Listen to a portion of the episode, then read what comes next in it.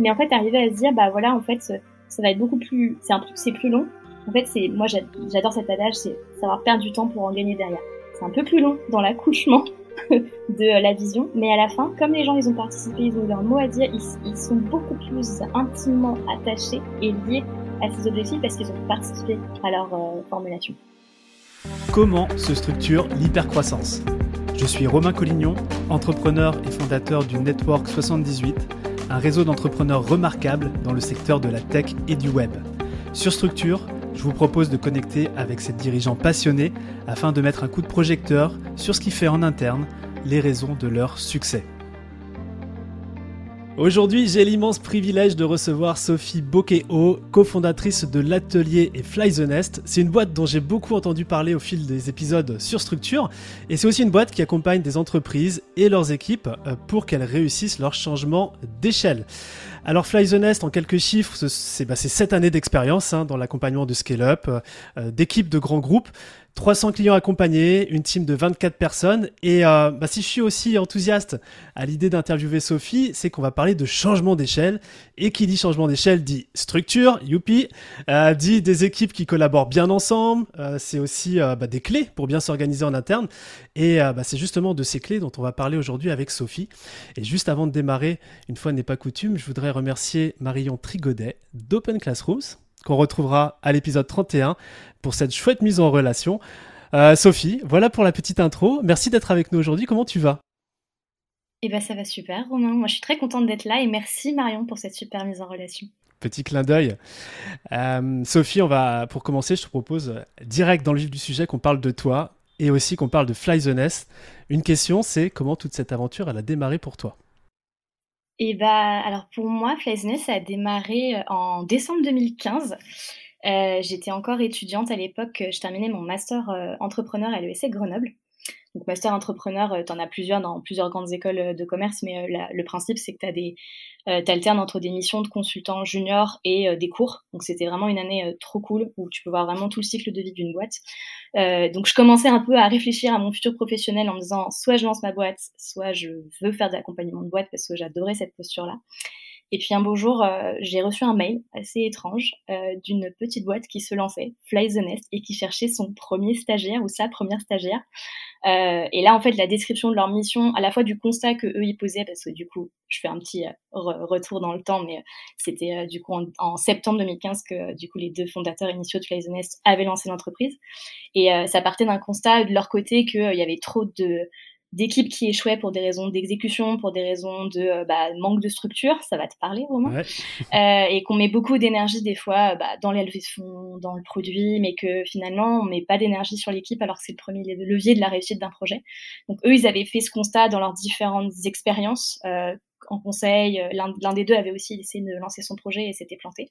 Et il s'était dit, bon, ok, nous, on veut pas seulement accompagner des projets, on va accompagner des équipes pour vraiment les aider à avancer. Et moi, en fait, au même moment, je faisais un peu ce constat-là. J'étais genre, je veux faire de l'accompagnement d'équipe, je me sens bien dans cette posture, j'y prends vraiment goût et ça me permettra de voir plein de gens et plein de projets différents. Mais je ne me voyais pas du tout faire euh, des grands cabinets de conseil, euh, accompagner à la levée de fonds, ce genre de trucs. C'était pas vraiment ma tasse de thé. Tu vois, j'avais fait des missions de valorisation Bon, c'est cool, hein, je l'ai fait, mais j'avais pas forcément envie de mettre la main dedans. Et donc, du coup, cette, euh, cette offre de stage est un peu tombée. Euh, enfin, c'était des moments dans la vie où tu dis, mais attends, c'est hyper aligné avec ce que je veux, c'est trop cool. Donc, euh, je les ai rencontrés. En plus, ça a hyper bien fité. Et donc, voilà.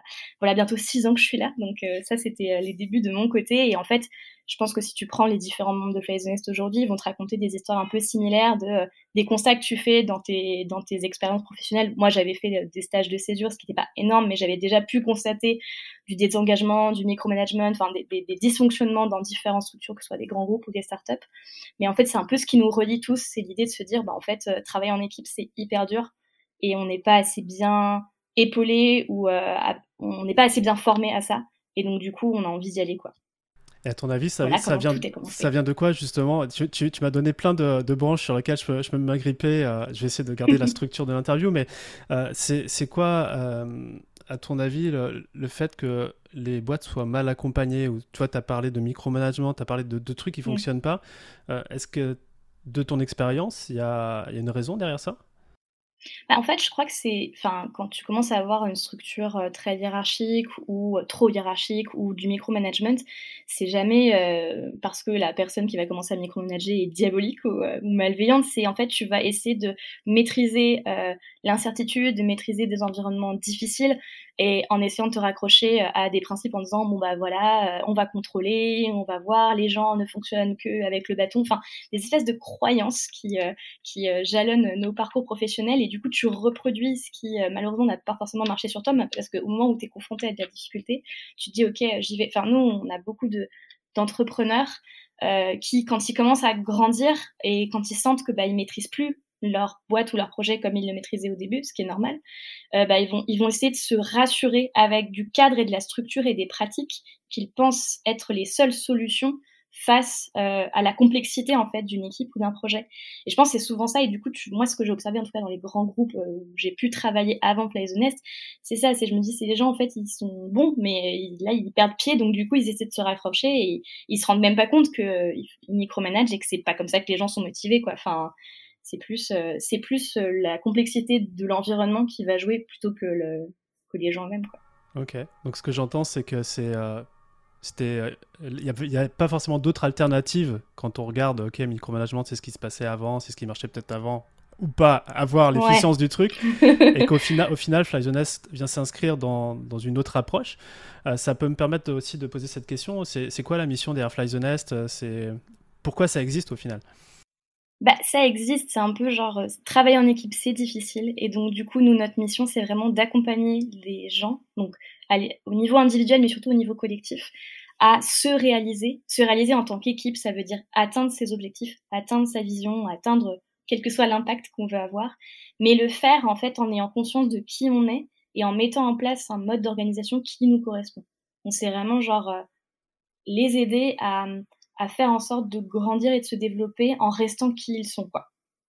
Si je devais résumer un peu rapidement. Ok. Super. Bon, ça, ça ouvre encore des branches que je vais aller creuser. Euh, mais euh, moi, ce que je serais, curieux de savoir, c'est encore pour donner du contexte avant de démarrer dans, des questions plus, euh, plus pointues, c'est toi, ton rôle et tes responsabilités. bon, 2015, tu rentres chez Flyzoness. 2022, 7 ans plus tard. J'imagine que ça a un peu évolué. Mais tu, ça a un peu évolué. tu nous traces un peu les grandes lignes de, ce que tu fais? Ouais, alors, particularité chez Fly the Nest, on est tous cofondateurs, cofondatrices, et on a les mêmes rôles, donc du coup, potentiellement le même prisme de responsabilité. Voilà disclaimer.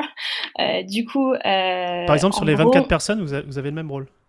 On a le même, alors, on a le même rôle, on est amené à prendre les mêmes rôles. Ça veut dire qu'en fait, je peux te le résumer en, en gros deux, deux grandes, euh, on va dire, deux grandes thématiques.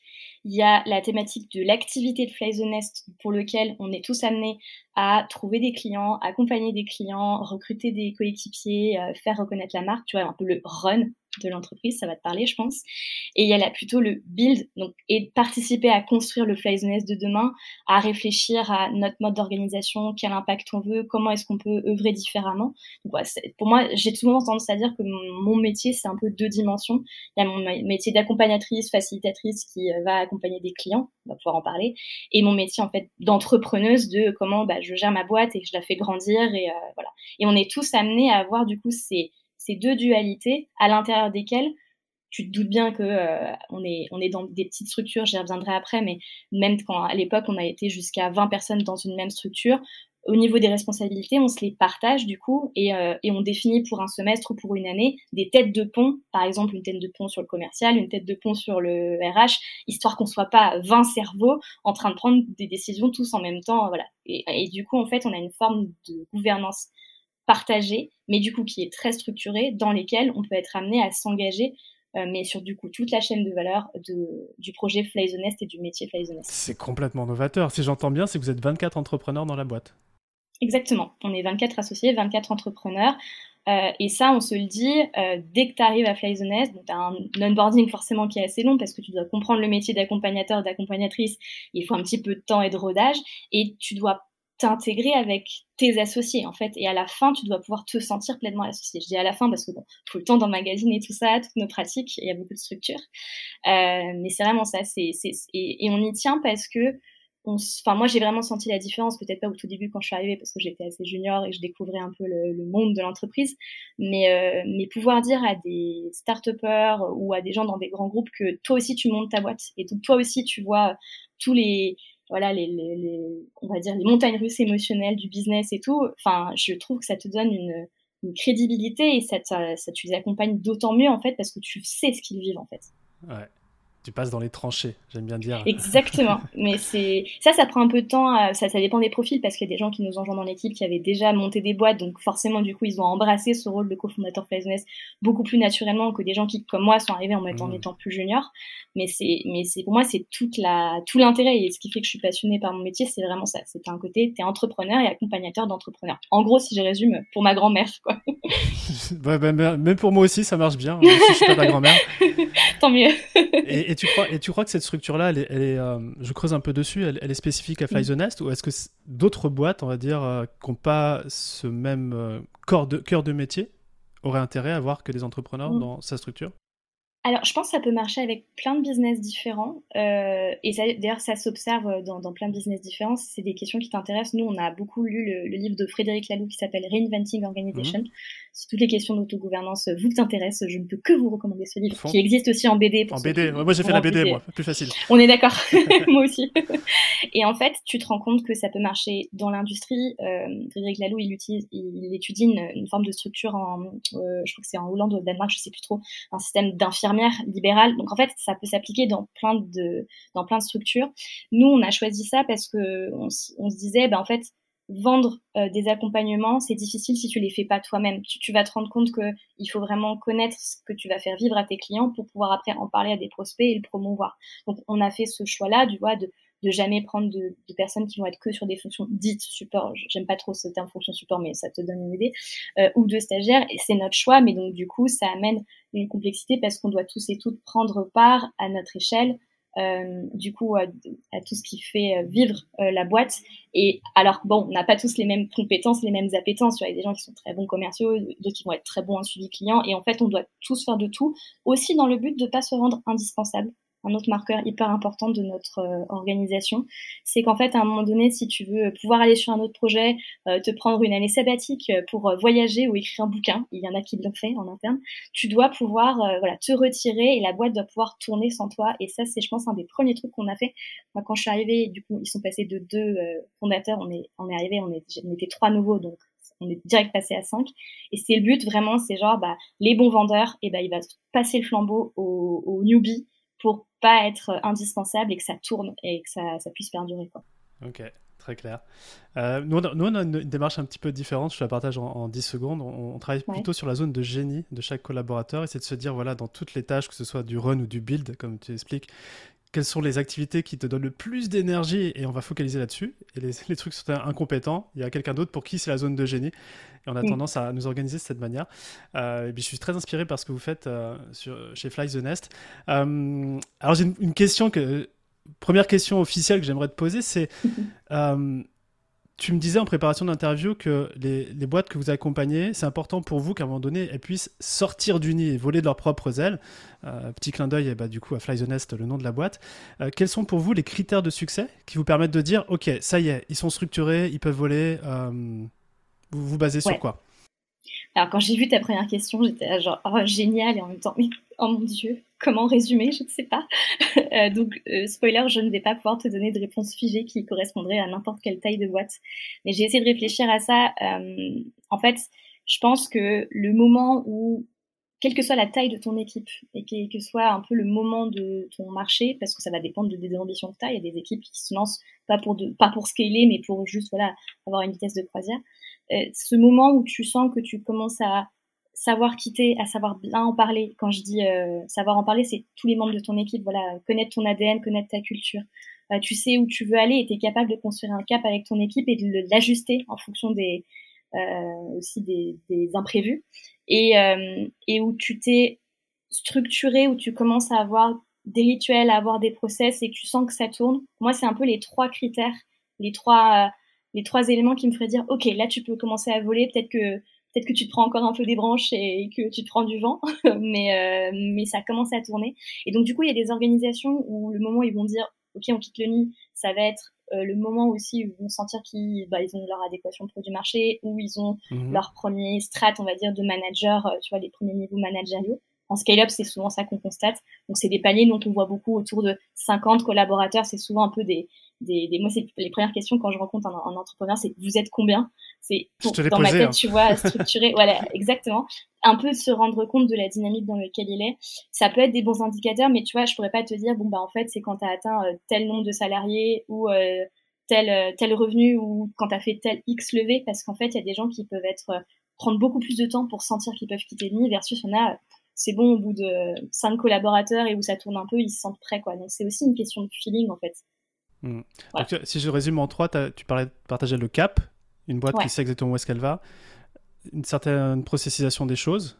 Euh, le troisième élément, c'était c'est un peu de savoir qui t'es en fait. Au-delà du cap, et c'est de savoir, euh, nous, nous c'est ce qu'on met, c'est ce qu'on met sous le grand chapeau du thème de la culture d'entreprise dans lequel on va mettre, on va parler de valeurs et aussi de mission. C'est un peu savoir parce que nous on croit beaucoup au fait que quand tu sais bien qui t'es en termes de structure, en termes d'ADN, en termes de valeurs, tu vas pouvoir aussi définir euh, ton organisation euh, et faire des choix aussi de stratégie. Donc ça va nourrir ta vision en fait. Tout ça est très très, ces trois points sont très liés. Ouais. Moi, je le vois avec les, les, membres de nos masterminds. Euh, quand il n'y a pas ces, ces, éléments que tu partages, il y a comme un plafond un peu invisible où on mm. n'arrive pas à le percer parce qu'il n'y a pas ces structures-là. Et, et, surtout, ce que je vois quand ce que tu partages, c'est que ça, ça, permet de prendre des décisions à long terme. Tu vois, des fois, quand on est face à un choix, on prend la mauvaise décision parce qu'il n'y a pas toute cette ADN dont tu parles qui a été créé. Donc, euh, ça me parle vachement ce que tu me dis. Ouais. Alors, mais du coup, je pense qu'on est assez liés. Ouais, il y, a une méthode derrière. Alors voilà, maintenant on va, on va, on a sur, on a compris le pourquoi. Euh, c'est quoi, c'est quoi la méthode Fly the Nest? Euh, Et je veux bien, parce qu'on peut, je pense, rentrer dans du vrai détail. Et d'ailleurs, c'est votre métier, mais qu'on regarde une perspective macro sur euh, quels sont les types de sujets avec sur lesquels vous bossez. Est-ce qu'il y a une méthode qui est homemade? Est-ce que c'est inspiré d'autres méthodes? Voilà. Est-ce que tu peux nous faire un topo là-dessus? Alors, pour l'inspiration, c'est à la fois une méthode qu'on a construite, mais on s'est évidemment inspiré de plein de choses.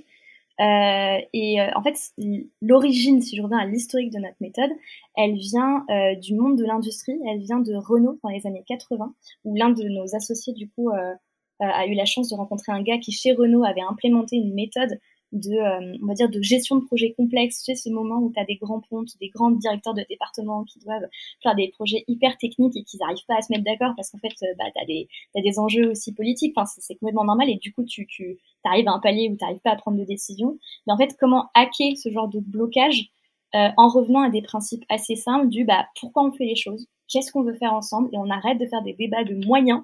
Les moyens, on les verra après, mais déjà de du coup de tuer certains débats. Donc ça c'est un peu la substance de la démarche Business.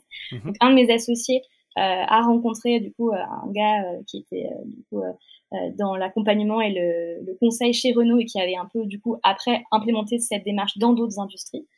et on s'est bien sûr aussi vachement inspiré bah, de toutes les principes d'agilité que tu as dans la tech, tous les systèmes des OKR, voilà un peu toutes ces méthodes là euh, dont on a pris un peu la substance et qu'on a. Alors, OKR, tu peux le spécifier pour euh, si, tout le monde ne connaît pas C'est ouais, Objective Key Results. C'est en fait le fait de. Tu prends un objectif, tu vas définir un objectif assez macro, assez général, et ensuite que tu vas découper en fonction des départements jusqu'à peut-être arriver à un niveau euh, individuel personnel.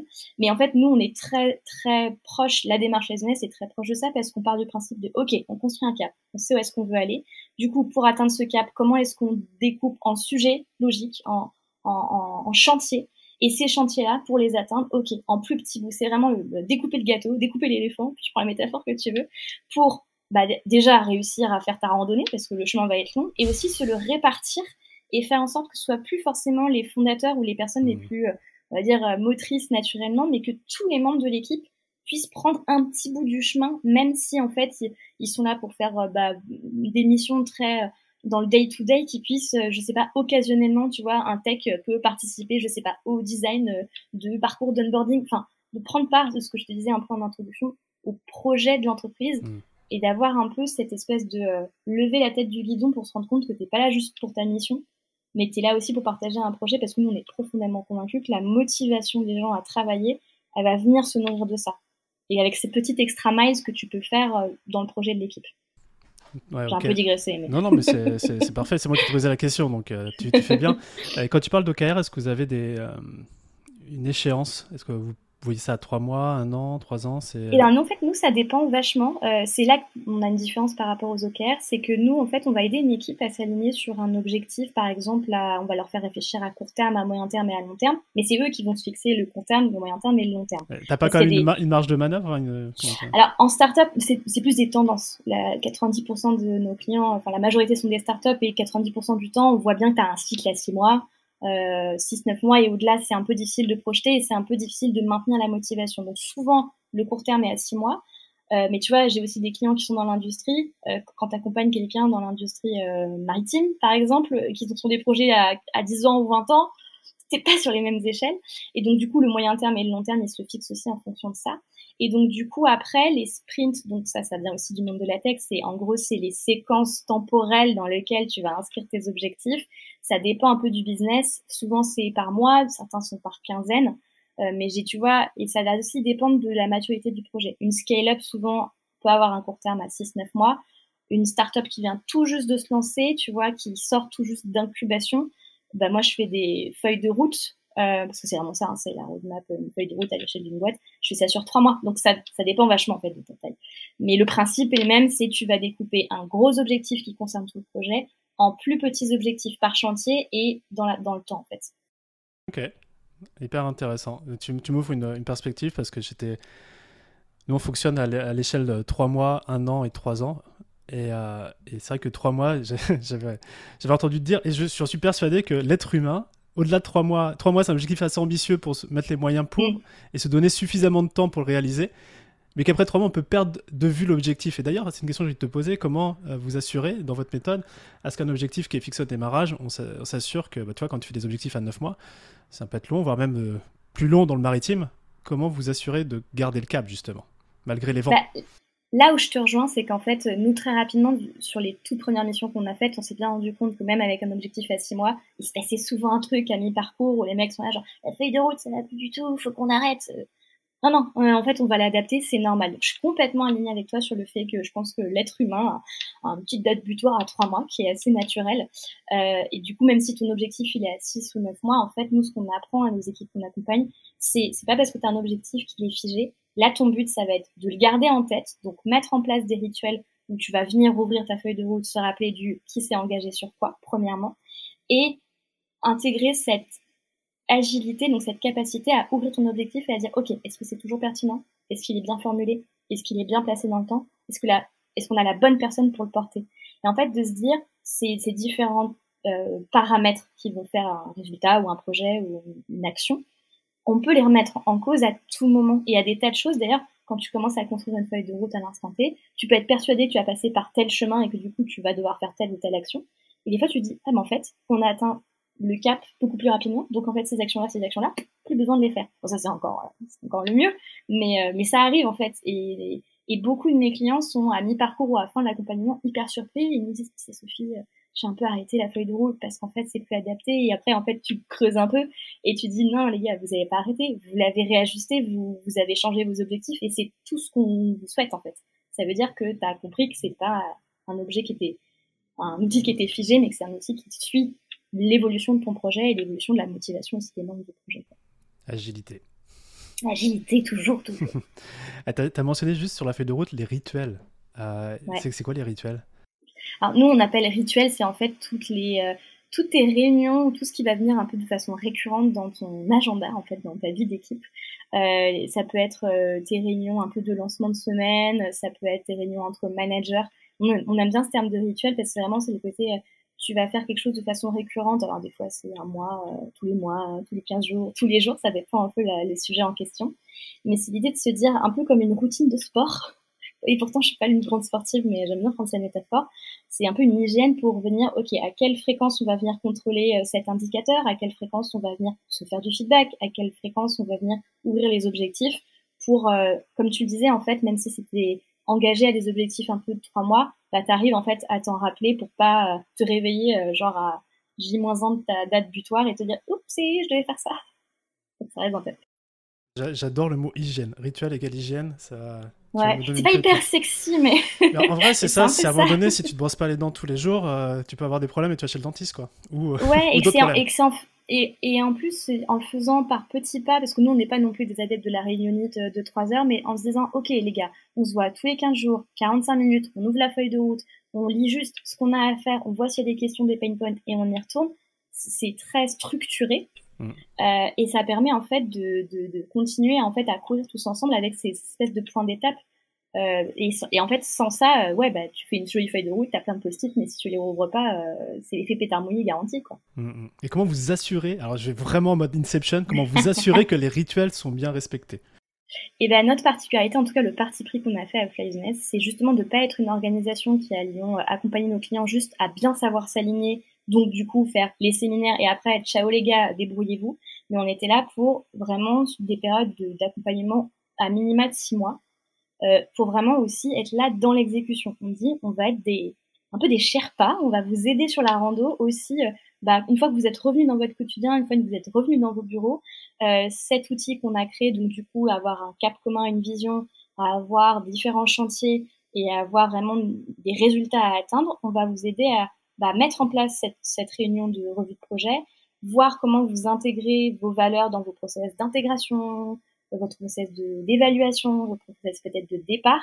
Et en fait, c'est comment tu transformes des grands concepts euh, de vision, de culture et de projet en outils vraiment euh, utilisables au quotidien. Et du coup, nous, ça passait, euh, c'était un peu en mode, euh, c'est bien les gars, on fait un séminaire, mais on, on, reste avec vous un petit peu et on s'assure que vous vous appropriez bien ça et qu'on mmh. puisse après vous laisser voler de votre propre aile.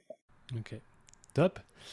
Euh, depuis le démarrage de, cette euh, chouette interview, euh, tu as parlé que tu accompagnes, vous accompagnez, tu accompagnes des, des, startups, scale-up, grands groupes aussi, et c'est des oiseaux un petit peu différents. Mhm. Est-ce que tu pourrais me partager un peu des différences majeures que tu as pu voir en termes d'organisation et peut-être aussi en fonction de, ces différentes entités, organisations Est-ce qu'il y a des bonnes pratiques chez l'un dont l'autre devrait s'inspirer et vice-versa Parce que voilà.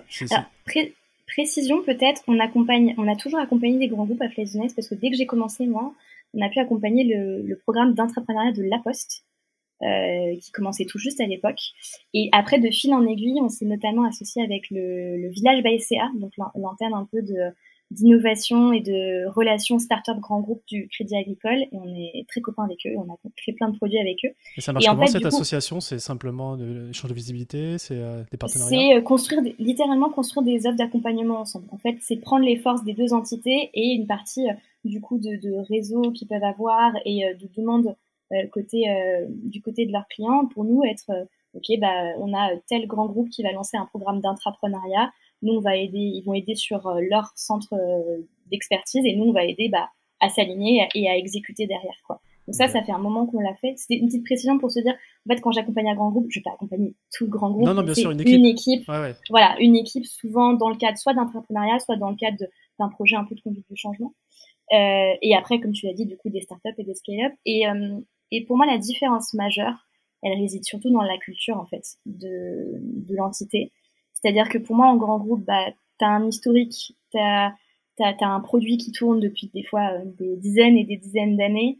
Donc, tu as, euh, un rapport au temps, un rapport à l'innovation qui est complètement différent d'une startup où euh, tu peux du coup être beaucoup plus dans une culture, bah, t'as pas, pas encore d'historique, tu es encore dans le court terme, tu es encore en train peut-être de trouver ton adéquation produit-marché. Donc, l'énergie qu'il y a est complètement différente. mais par contre, l'autre différence majeure que je vois, c'est au niveau bah, de la structure. C'est-à-dire que dans les grands groupes, tu vas avoir des process qui sont là depuis hyper longtemps, qui, ça arrive des fois, pas systématiquement, je tiens à le dire, euh, des, des, process qui vont commencer à un peu scléroser et un peu ralentir le rythme, mhm. versus en startup, euh, t'en as certaines, on arrive en mode, bon, ben, on va mettre en place des process, qui sont là genre, quoi, quoi, quoi, euh, non, quelle horreur, c'est un gros mot, quoi. Donc, c'est la caricature des deux. Non, mais c'est vrai, en plus. Hein. Bah, mais, en fait, tu peux, il y, a du vrai dans les deux. Il y a aussi des grands groupes. Euh, j'ai eu, eu la chance de bosser avec Decathlon, notamment. Et il y, a un niveau d'innovation et d'agilité chez eux qui prouve que tu peux être un grand groupe et avoir un, état d'esprit très très agile, versus tu, peux arriver avec des toutes petites startups où ils t'ont jamais euh, trois strates managériales, des process dans tous les sens. T'as envie de dire, calmez-vous les gars. Donc c'est un peu, moi je pense que les deux différences majeures que je vois et, effectivement en plus le rapport à ton produit, il est différent aussi parce qu'en startup t'es en es en train de commencer à trouver ton adéquation produit marché ou c'est encore assez jeune ou tu es peut-être en train de te confronter à des nouveaux marchés si tu t'internationalises tout juste. en grand groupe, tu es un côté, on est installé, on a un historique, on a un métier, donc cette, cette différence, ne serait-ce que sur le produit, va énormément impacter la culture en fait et, et, du coup le mindset des gens que tu rencontres quoi. Ok, top. Et peut-être je vais projeter, donc tu vas me corriger tout de suite si je suis, faux, mais est-ce qu'il y a une différence en termes de moyens aussi euh, à disposition? Et de, euh, de perméabilité au changement? Ouais, bah, carrément, évidemment, il y a une différence de moyens. En, grand groupe, évidemment, bah, souvent, as des... la ressource, tu peux la trouver s'ils veulent euh, lancer de, de l'innovation. Bon, après, c'est pas toujours aussi. ça se fait pas toujours dans un claquement de doigts parce que ils sont, ils sont vigilants là-dessus. Là où si une startup vient tout juste de lever ou a pas encore levé, t'as pas forcément non plus les coups des franges pour euh, innover surtout.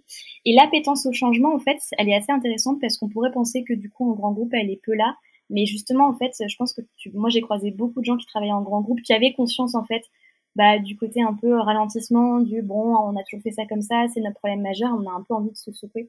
Bon, mmh. forcément, parce que j'ai croisé des grands groupes qui mettent en place de l'innovation et de, des programmes d'intra, donc euh, je te parle déjà d'une certaine catégorie de grands groupes euh, pour le reste, je ne sais pas. Mais, euh, mais ouais, ouais, tu as, le mot juste. Je pense que la question de la ressource et de l'appétence au changement, c'est aussi un autre critère qui fait la différence euh, entre, les, entre ces deux structures. Et dans un grand groupe, par exemple, qui, qui justement est pour l'innovation et pour le changement, qui a une démarche intrapreneuriale, est-ce que tu, ça vient de l'ADN de la boîte historiquement, des fondateurs, ou est-ce que c'est les décideurs Ça, ça vient d'où en fait? Est-ce que... je, te rejoins, c'est souvent, enfin, c'est rare pour moi qu'un gros groupe se lance dans l'innovation et réussisse son innovation si c'est pas porté euh, dans l'ADN et dans les dirigeants. Comme Decathlon. Euh, comme Decathlon par exemple, euh, le roi Merlin également. Euh, mais et, et, même quand t'as, euh, ça peut paraître être des organisations qui sont peu innovantes, bah t'as aussi des, des, des, métiers un peu dans l'industrie où tu vas chercher des gens qui sont ingénieurs, qui sont, enfin, qui sont des créateurs, qui vont du coup porter ça en eux. Et enfin pour moi, je suis assez persuadée que le changement se de, de, paradigme un peu des organisations ne pourra pas se faire sans les grands groupes et, euh, et, qu'il faut pas opposer euh, le monde de la startup et le monde du grand groupe. En fait, tu as des trucs géniaux dans les deux côtés et tu as des trucs relous des deux côtés. Donc, il faut voir un peu le, savant mélange des deux ou, avoir des, bonnes pratiques à, à, à s'échanger. quoi. Mmh. Génial. Alors, ce qui, ce, qui, ce qui va raccorder euh, tout le monde, grand groupe, euh, start-up, etc., c'est euh, la vision, la culture, les valeurs, la mission. Je pense que peu importe la boîte, on est obligé de se rattacher à ça. Obligé. Je ne dis pas obligé, mais c'est important, tu l'as dit. Est-ce que tu pourrais nous partager, parce que tu l'as dit, hein, c'est des sujets que vous maîtrisez bien chez Fly the Nest et que bah, vous partagez, vous enseignez. Euh, pourquoi c'est alors pourquoi c'est important? Est-ce que c'est une question qui se répond par elle-même? Je ne sais pas, mais tu pourrais nous, nous partager peut-être des, des, avantages à vraiment mettre de l'attention là-dessus. Et puis aussi euh, très curieux de savoir comment vous travaillez là-dessus. Euh, moi, je sais que par exemple dans la boîte, je suis vraiment le porteur de la vision, de la culture, etc. C'est très lié à mon identité. On cherche aussi à ce que bah, ça soit quelque chose de plus collaboratif. donc, je voudrais un peu savoir comment vous travaillez dans vos ateliers pour avec les boîtes que vous accompagnez. Ouais. Sur ces sujets-là en particulier du coup, en fait, c'est important parce qu'en fait, pour moi, c'est ce qui va vraiment euh, maintenir la motivation de tes équipes dans la durée. Euh, en fait, tu peux rejoindre une boîte parce que la mission t'intéresse ou parce que tu te dis, allez, tiens, c'est important pour ma carrière de passer par telle organisation. Mais ce qui va faire que tu quittes une boîte ou que tu restes dans une boîte, pour moi, c'est complètement lié à, ok, la culture, l'ambiance de travail, est-ce que je me sens bien, est-ce que ça correspond à qui je suis, la vision, l'ambition, où est-ce qu'on veut aller, et encore plus maintenant avec, euh, je pense, les nouvelles générations qui arrivent sur le marché du travail. Enfin, tu peux plus passer euh, toute ta life à bosser dans un truc qui n'a pas de sens pour toi. Enfin, je pense que tu vas vite t'user. Et, et, du coup, de la même façon, comment est-ce que tu, tu collabores? Enfin, moi, je, je, je, le sens bien avec des avec des potes qui ne sont pas dans l'entrepreneuriat ou dans ou en start-up. Euh, ce qui peut être difficile, c'est euh, bah, les, les process. Euh, tu vois, j'ai une meilleure pote, elle est dans le système hospitalier. Bon, bah, voilà, en fait, t'as un métier de passion, t'as un métier de sens, mais l'organisation est tellement horrible que, que tu te crames, en fait. Et pour moi, c'est pour ça, c'est ces trois, quand, ça, quand t'as ces trois éléments, quand t'as du sens, quand t'es au bon endroit et que tu sens que, que ça, ça va avec qui tu es, euh, et que l'organisation te permet de faire ton job et de te sentir bien, bah, c'est vraiment ce qui te donne envie de te lever le matin, enfin, au-delà de ce que tu vas faire après en termes de métier. Enfin, c'est hyper important. Et pour les entrepreneurs, au-delà de la motivation enfin, salarié, pour les entrepreneurs, ça permet de ne pas être seul, tu vois, à, à tirer toute l'équipe derrière une vision, parce que c'est peut-être bien au début, tu vois, le côté euh, euh, fondateur hyper inspirant, mais, mais évidemment, ça t'épuise. Enfin, tu as envie que ton projet soit porté par toute ton équipe. Enfin, c'est quand, quand, tu dis porté par l'équipe, parce que c'est un peu la question que derrière la question, c'est est-ce que c'est le visionnaire, le fondateur, etc., qui porte toujours la vision et tout le monde suit, ou est-ce que dans votre approche, et peut-être que c'est et, et où, hein, et c'est aussi les collaborateurs qui, qui viennent alimenter le travail de vision pour une appropriation peut-être plus importante nous, on est plutôt partisans de travailler ces questions avec tous les membres de l'équipe. Bon, tu doutes bien que quand tu passes le palier de 50 ou 70 collaborateurs, tu ne fais pas exactement de la même façon quand tu es à 10 personnes. Mais en fait, nous, on est toujours partisans d'ouvrir ces sujets parce que même si le fondateur est hyper visionnaire, hyper inspirant, et qu'au final, la vision qu'il a euh, à la fin de l'atelier, euh, c'est la vision qu'il avait en tête et ses salariés ont construit quelque chose de très similaire, bah, ça n'aura pas du tout la même puissance à la fin ce qu'on dit souvent, en fait, euh, il y a un truc très naturel qui peut se faire quand tu arrives, euh, t'es euh, dirigeant euh, et t'es visionnaire et que tu dis à tes équipes, ok, alors la vision c'est ça, ça, ça. Il se passe un truc humain très très naturel qui est genre, ah, j'aurais pas dit comme ça, ou j'aurais pas exactement formulé. Et c'est, c'est, c'est l'humain est dans la contradiction. Donc en fait, de mettre tout le monde dans la, autour de la table, euh, et de se dire ok qu'est-ce qu'on veut construire ensemble? On laisse une place au, fondateur parce que évidemment on se lance pas dans l'atelier comme ça en disant vous avez deux heures les gars écrivez-nous des jeux de vision on fait parler les fondateurs on leur fait refaire un peu le storytelling de la boîte on leur fait rappeler pourquoi ils sont là. Donc en fait c'est un peu le sachet de thé qui infuse tu vois. Et normalement si tu un leader qui a parlé de ça avec tes équipes et qui a participé au recrutement de tes équipes j'ai jamais vécu en six ans de un moment où l'équipe a construit une vision radicalement opposée à ce que voulait faire le fondateur mais tu as une sorte de d'énergie en fait qui sort de ces de ces actifs, de ces ateliers où tu as co-construit avec toute la boîte et où tu sais où tu vas. Euh, et si le fondateur il est particulièrement visionnaire, et eh ben il l'aura bien infusé, donc du coup il aura d'arriver. Peut-être qu'il sera entouré de gens qui attendent ça de lui, et du coup c'est tout à fait ok, tu vois. Mais de le faire ensemble et d'avoir ce moment où on a proposé et posé la question aux gens, au moins pour qu'ils le traduisent avec leurs mots, la, mmh. vision du fondateur, bah là, avec les mots de l'équipe, qu'est-ce que ça veut dire, bah c'est beaucoup plus puissant. Quoi.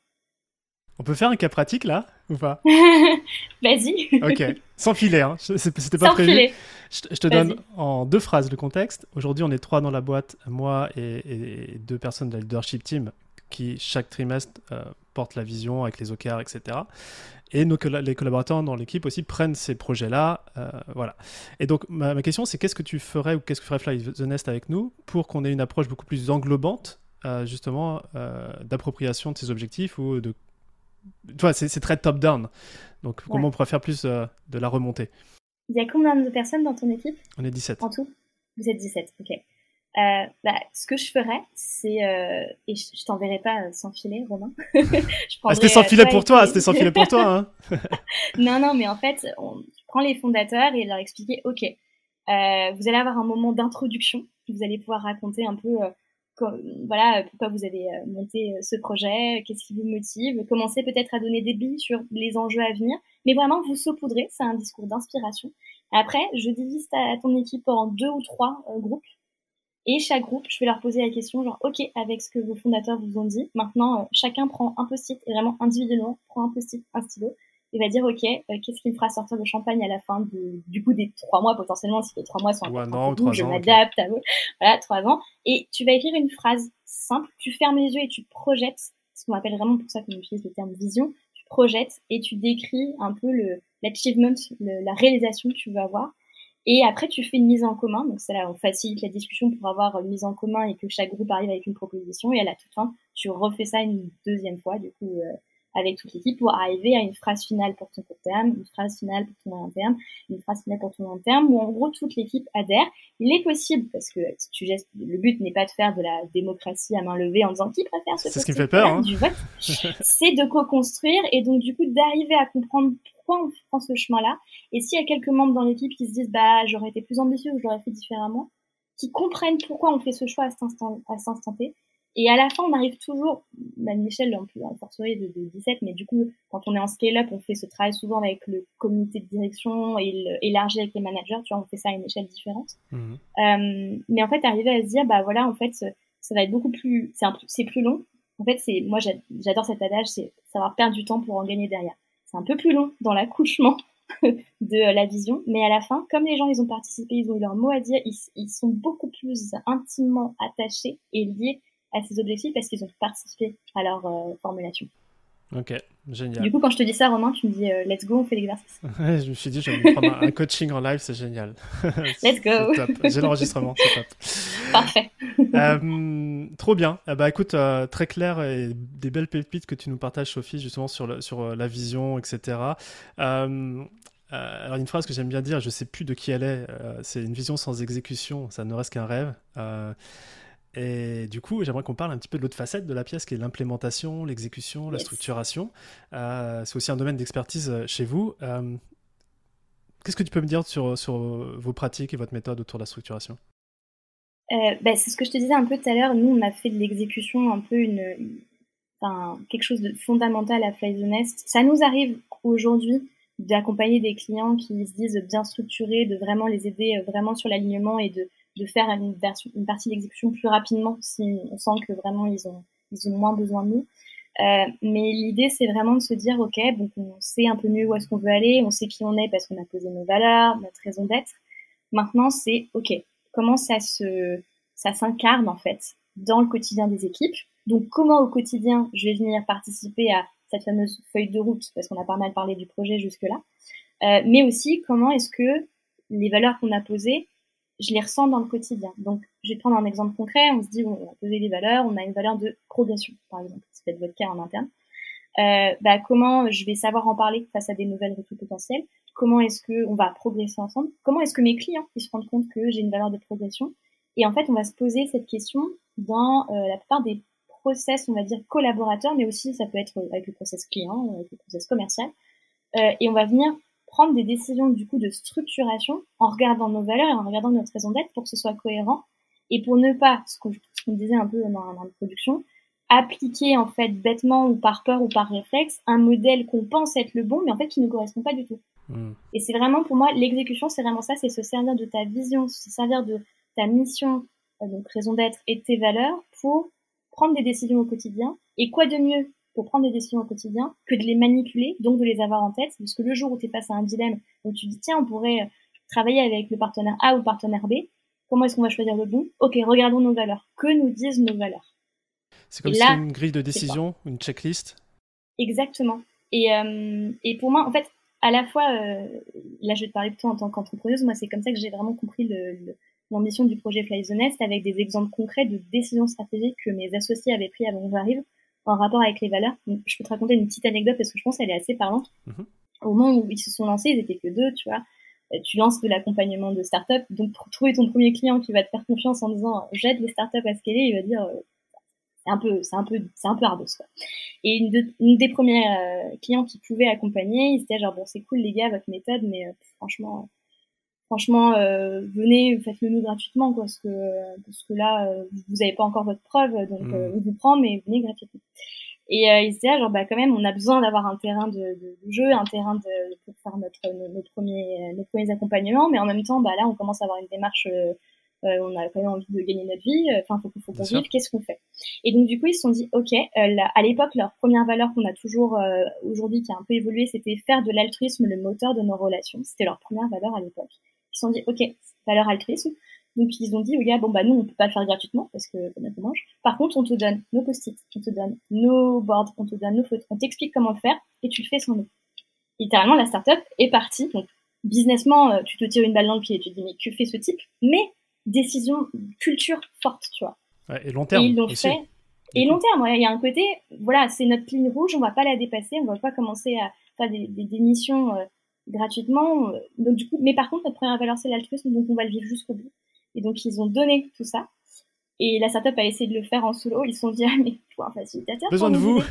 Besoin de vous. Et c'est comme ça qu'ils ont signé leur premier client. Et moi en fait, quand ils m'ont raconté cette anecdote du coup qu'ils avaient déjà vécu au moment où je les ai rejoints, j'étais genre ok, ok Galette. Enfin quand quand tu prends des décisions qui peut-être businessment parlant paraissent pas hyper euh, hyper smart, mais qui tu les fais en accord avec qui tu es bah, c'est une bonne décision. Et, et après, bon, l'histoire est positive parce qu'en plus derrière, on a pu signer notre premier client.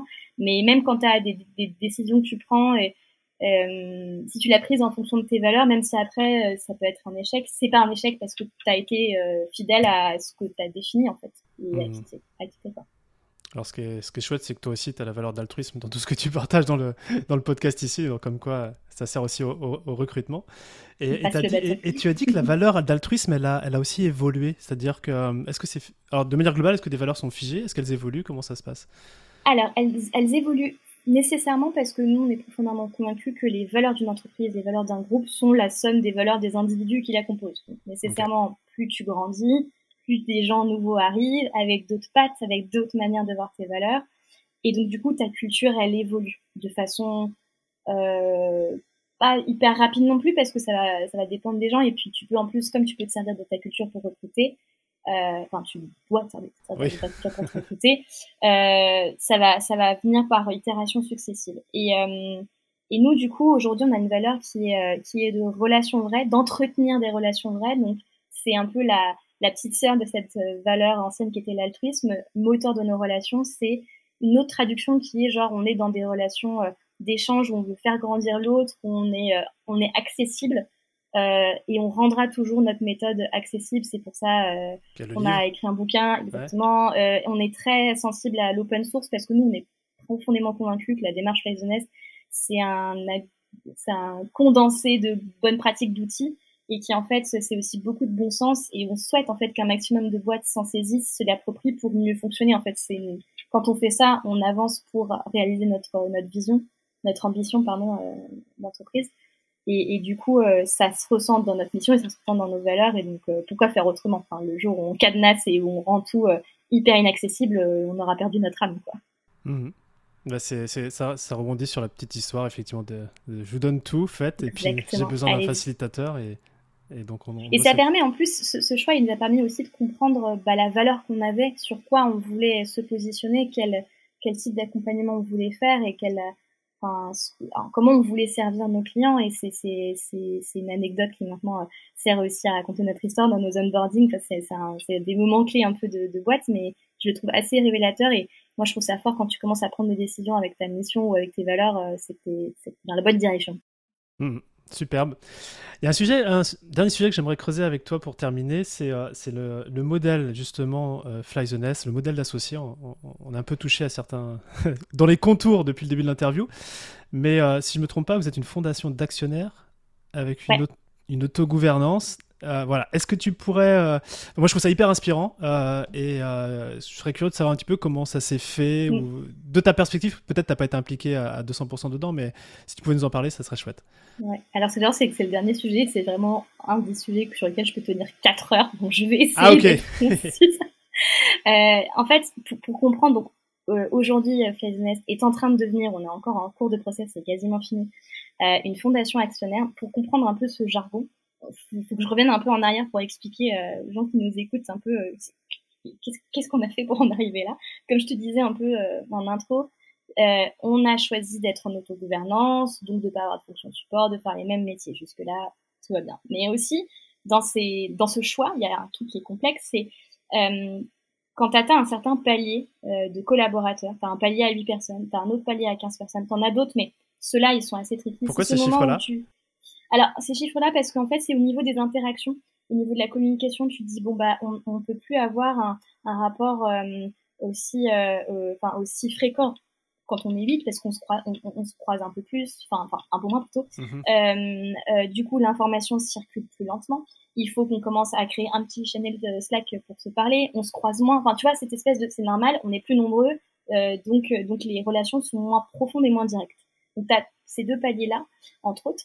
Et nous, on l'a bien senti, étant d'ailleurs, euh, on voulait surtout pas être les cordonniers euh, les plus mal chaussés. Donc, on voulait faire de Faisonest le meilleur exemple de Faisonest et réfléchir en fait à notre mode d'organisation pour, pour que ça corresponde à notre souhait, du coup, de tous cofondateurs, d'entrepreneurs.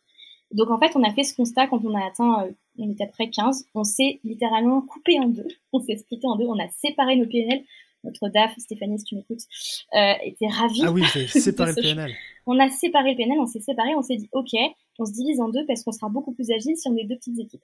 Mais ça, il y a plein de boîtes qui le font. Je sais que Spotify, il fonctionne comme ça en squad. Donc, ça, c'est... donc littéralement, on va le, vivre nous. Euh, par contre, il faut un critère de séparation. OK, la première fois qu'on a fait ça, on a pris comme critère la taille de nos clients. OK, il y a une équipe qui va s'occuper des startups de euh, X à de, 0 ou à 2 à, on va dire, 30 personnes. Et, et l'autre équipe va prendre les 30 au-delà et qui était en plus, le produit était encore un, peu moins rodé. Donc, une innovation un peu différente. Et on a tourné comme ça pendant six mois, à voir l'avantage que ça avait. Donc, tu appartiens toujours à une petite équipe où on est 6-7 grand maximum, où l'information circule vite, les décisions se prennent vite, euh, et ça fonctionne bien. Euh, et tu expérimentes aussi le fait de devoir communiquer avec ton autre, équipe sœur, parce qu'à ce moment-là, on sépare les PNL, mais on est toujours la même, euh, la même SAS.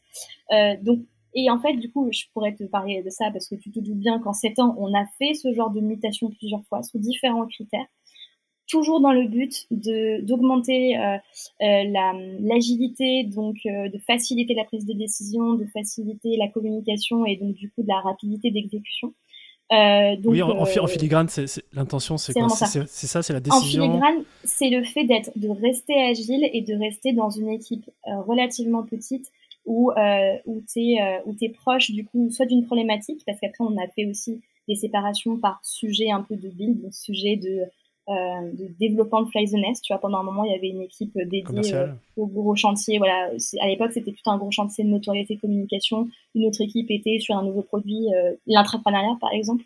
Et on s'était séparés comme ça. Donc là, on avait rassemblé nos PNL. On s'est dit, bon, ok, euh, hop, on, on, recommence. Et en fait, d'année en année, on a essayé comme ça différents modes d'organisation dans le but de, dans le but de faciliter notre mode d'autogouvernance et notre prise de décision. Et du coup, là, je vais faire un peu un accéléré, sinon, euh, sinon on va exploser ton temps. 4 heures, tu m'as dit 4 heures. c'est que de fil en aiguille, du coup, on a choisi, quand il a été question, par exemple, d'ouvrir de nouveaux marchés, j'ai une partie de mon équipe qui est partie à Nantes.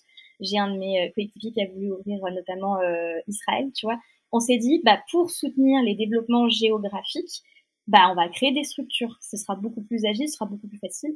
Parce que pareil, si une structure malheureusement ne marche pas, euh, bah, euh, ça, fera, ça fera peser moins de risques sur le reste de la structure et on reste agile, etc. Donc en gros, Place Nest, dans une équipe euh, normale, on serait une grosse équipe, enfin dans une entreprise normale, on serait une équipe de 24 personnes avec différents départements. Mais aujourd'hui, Nest, c'est sept petites entreprises, chacune spécialisée sur un marché ou une cible. Euh, tu as une équipe Nest à Nantes, tu as une équipe Nest à Paris, tu as une équipe euh, spécialisée dans la formation des managers, tu as une équipe euh, plutôt sur les acteurs à impact, qui a une marque même un peu différente. Donc on se retrouve de fil en aiguille et ça a été fortement accéléré aussi par le Covid qui nous a forcément euh, mis un peu du plomb dans l'aile euh, sur l'activité du coup historique de Flyzoness parce que tu dis bien que quand on confine les gens, on va pas faire des séminaires quoi. Et donc du coup ça a accéléré ce souhait d'aller vers de nouveaux produits, vers des nouveaux marchés et à la fois du coup toujours dans ce but de rester agile, de rester euh, proche de nos thématiques et de faire peser le moins de risques possible sur les autres euh, on va dire sur les autres offres ou sur les autres structures qui fonctionnaient bien. Euh, moi, j'ai fait cette expérience-là il y a un an, bientôt un an et demi. Je suis sortie de la structure pour créer une structure dédiée à la transmission et à la formation avec une de mes associées. Aujourd'hui, on n'est que deux dans cette structure-là. C'est l'atelier. Mais on a, euh, c'est exactement, c'est l'atelier, avec une marque quand même proche parce que ce qu'on veut, c'est transmettre des clés qui viennent de Flyzonest. Donc, on va mhm. pas partir toute seule avec d'autres bâtons de pèlerin dans notre coin. On est un peu une entreprise sœur de Flyzonest. Donc, c'est là que j'arrive à la première question qui est pourquoi une fondation actionnaire? C'est que certes, on prenait ce... Bon, chacun monte dans sa petite barque, mais on ne veut pas rester loin des copains. Moi, j'ai envie de dire, souvent, je dis, on est une espèce d'armada de petits C'est la régate. Exactement, c'est la régate Nest. On va arrêter la métaphore des oiseaux, on passe dans le maritime. Euh, on y était déjà quand même, hein, dans le maritime. On était déjà un petit peu. Un petit hein. peu hein. euh, et du coup, mais on veut quand même que nos destins restent liés parce qu'on œuvre quand même à une mission commune qui est celle d'accompagner des entrepreneurs, des équipes à bien travailler ensemble. Et même si certains de mes associés du coup le font via de la formation manager ou d'autres via du coaching en équipe, bah en fait on est très liés et on, voulait que enfin notre euh, on va dire notre forme d'organisation, qu'elle soit juridique même euh, organisationnelle, corresponde en fait à notre réalité. Et là-dessus, on a été hyper bien épaulé par euh, par notre avocat entre autres, parce que quand il a été s'agit de choisir quel mode de euh, de gouvernance ou de fondation on fait, euh, je peux te dire que là on a sorti, euh, moi j'étais pas en front là-dessus, mais j'ai plusieurs collègues qui ont sorti les rames parce que c'est quand même très très technique pour faire un bon choix. Et la fondation actionnaire, pourquoi Ce que je peux t'en dire du coup de mon prisme, parce que c'est du coup à chaque fois, tu t'en doutes, on lance ce genre de projet, on a, on a mobilisé du coup un, un, un cercle de, de coéquipiers qui vraiment va œuvrer dessus et qui communique euh, fréquemment du coup pour expliquer un peu au reste du groupe ce, qui se passe. Une fondation actionnaire, l'avantage c'est qu'il peut y avoir une mission philanthropique. C'est qu'en fait, au-delà du fait qu'on voulait lier nos destins et de continuer à, bah, être liés ensemble, euh, on voulait avoir un impact plus grand et pouvoir proposer des accompagnements Fly the à d'autres acteurs. Donc la fondation actionnaire permet d'avoir aussi une mission euh, de, où tu vas remonter du coup euh, chaque année un certain budget de ton chiffre d'affaires euh, pour pouvoir du coup financer des missions pour un public du coup différent.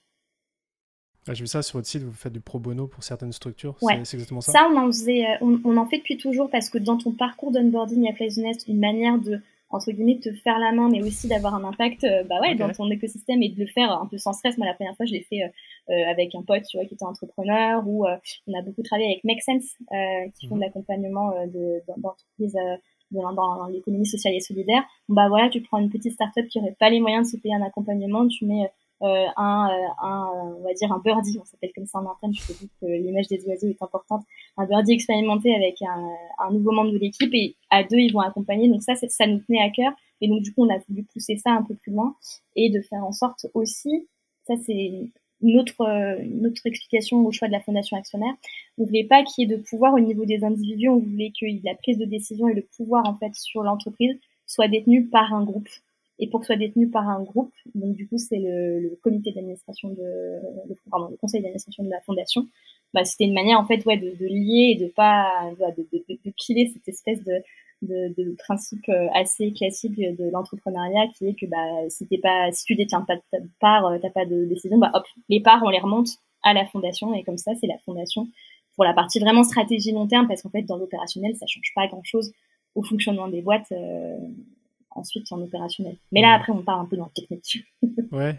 Est-ce que je peux juste aller dans la technique? Tu me dis si, euh, si, si c'est trop borderline ou pas. Mais ouais. tu parlais, tu parlais qu'il y avait sept structures. Est-ce que c'est des structures juridiques différentes Et du coup, ouais, c'est des sont... structures juridiques. D'accord. Ouais, et qui sont regroupées dans la fondation Exact. Ouais, c'est ça. D'accord. On n'aurait et... pas des structures juridiques différentes. Sans doute qu'on n'aura pas choisi le mode de, de, de fondation actionnaire. C'est vraiment ce qui. C'est pour ça que j'ai fait euh, ce, cette petite digression pour expliquer en fait. On a fait le choix de faire des structures euh, juridiques parce que ça permettait aussi de faire peser peu de risques. Tu vois, au moment où on s'est lancé avec mon associé euh, Anne-Claire dans la partie formation, on savait pas du tout si ça marcherait. On était en pleine euh, tout début 2021. Il fallait quand même bien appuyer sur le champignon pour redémarrer après une année compliquée. Donc du coup, nous, on est parti et si on se plantait, on ne faisait pas prendre de risques au reste de la structure. Quoi. Il y a une forme de, c'est un double, un doux mélange de gérer le risque et euh, viser l'autonomie maximale euh, de, des différentes offres qu'on a. Ouais.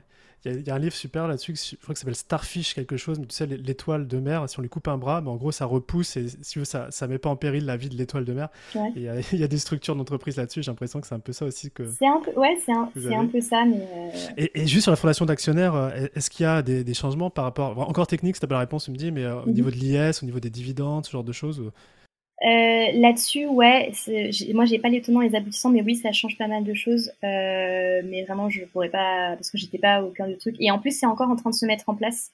Euh, C'est-à-dire que là, c'était un chantier où on a eu beaucoup de communication, mais c'était pas mal tenu par trois de mes associés.